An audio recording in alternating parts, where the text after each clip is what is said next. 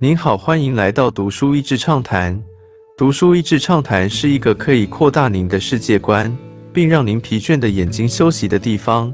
短短三到五分钟的时间，无论是在家中，或是在去某个地方的途中，还是在咖啡厅放松身心，都适合。马拉松带来的奇遇。本书的作者，也是主角的杰西·伊茨勒，是一位热爱运动的创业家。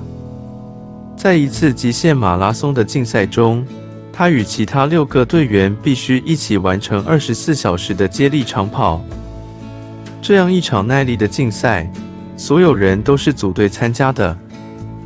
在众多参赛队伍中，杰西·伊茨勒发现一个只有一个人的队伍。这个没有队伍的跑者给杰西烙下深刻的印象。他的怒气有吸引力，表情阴沉且刚正不阿。眼神有荣誉感，跑步时眼神明确，一副全世界靠他跑步才能活下去的样子。步伐宛如迷你地震，目光尖锐如钻，状态无懈可击。跑完二十四小时马拉松后，累到爆的杰西·伊茨勒有两个结论：一，他人生中从没见过这种怪咖；二，他一定要认识这个怪咖。杰西辗转找到怪咖的联络方式，才知道他是一个海豹特种部队队员。海豹口中的二十二句名言：我不会去想昨天的事，我思考的是今天以及该如何精益求精。不一定要有趣，但一定要有效。事情真的没有那么复杂，累不死人的就别做。保持缺氧状况。接受训练，以应付不可预料的情况。荣誉制的训练，想要发挥极限，就必须训练自己到达极限。享受疼痛，这是我努力得来的，现在我要享受它。每一天都是挑战，否则就不是正常的日子。既然做了，就要做对。你可以挺过各种训练，一切都有结束的时候。别让自己过得太舒服，绝对不要。你永远可以撑下去。肚子饿的话，就跑快一点，这样比较快到家。随时都要处于备战状态中。情况越糟，我就越爱。恐惧是最棒的动力，怒气则是另一种。知道什么对你最重要，而且要全力保护它。我不会庆祝胜利，但会从失败学习。不挑战自己，就不会了解自己。我不会在累的时候停下来，在做完后我才会停止。如果你能清楚看见自己在做什么，就会成功。但如果你不知道自己到底是做什么的，通常你无法如愿。唯一好过的日子就是昨天，与海豹共同生活。一场面晤之后，杰西邀请海豹住进家中一个月，训练自己。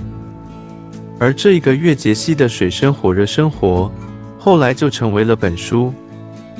由于海豹有高度享受疼痛的自虐倾向，因此他也同样以要求自己的方式训练杰西。你能够想象零下十度、下着雪的天气，这位海豹居然只穿着短裤、一件 T 恤。戴一顶针织帽吗？气温这个东西是你认为它几度就是几度，老兄，而不是电脑说了算。我认为现在有十度以上。杰西并没有跟海豹争辩，只是干脆地说：“我懂了。”并接受了海豹的第一个建议，控制自己的意念。然后又问了一句：“这个方法对热度的感觉也同样管用吗？”不行。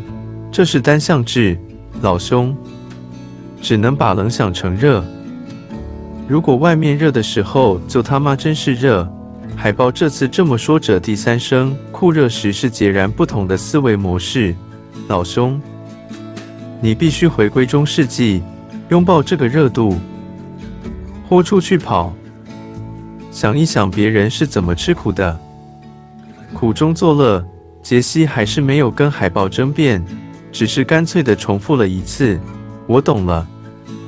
看似荒唐但真实的海豹。在后面的训练时间，海豹还为了他们准备了橡皮艇在他家，并且告诉他，如果曼哈顿淹水，这是你们的逃生路线。海豹自己一个人在房间搭了帐篷，并且把帐篷的空气抽光，表示他要做缺氧的训练。还一个人在地下室骑了十个小时的脚踏车，在过程中的三天，他向杰西请假去跑步，跑到跑到树骨断了。还不愿意去看医生，他跟杰西说：“为什么我要花钱让医生告诉我我骨折了？他明明自己就会好。”海豹对于骨折这件事早已司空见惯。这一个月中，海豹者杰西做了许多的荒唐事，像是跳进结冰的湖泊，一天做一千个伏地挺身。严苛训练的成果，到了结训的那天时。杰西整个月总共跑了四百五十公里，做了六千个伏地挺身，他的体能已经进入了最好的状态。海豹不止训练了他的体魄，也教会了他属于海豹的那种永不放弃的态度，让杰西锻炼出异于常人的意志力，也锻炼了心智与心灵。今天的内容就到此为止了，十分感谢大家收听读书益智畅谈节目。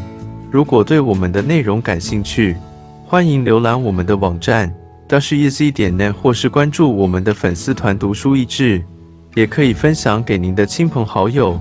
欢迎继续关注我们下一期节目，下次见。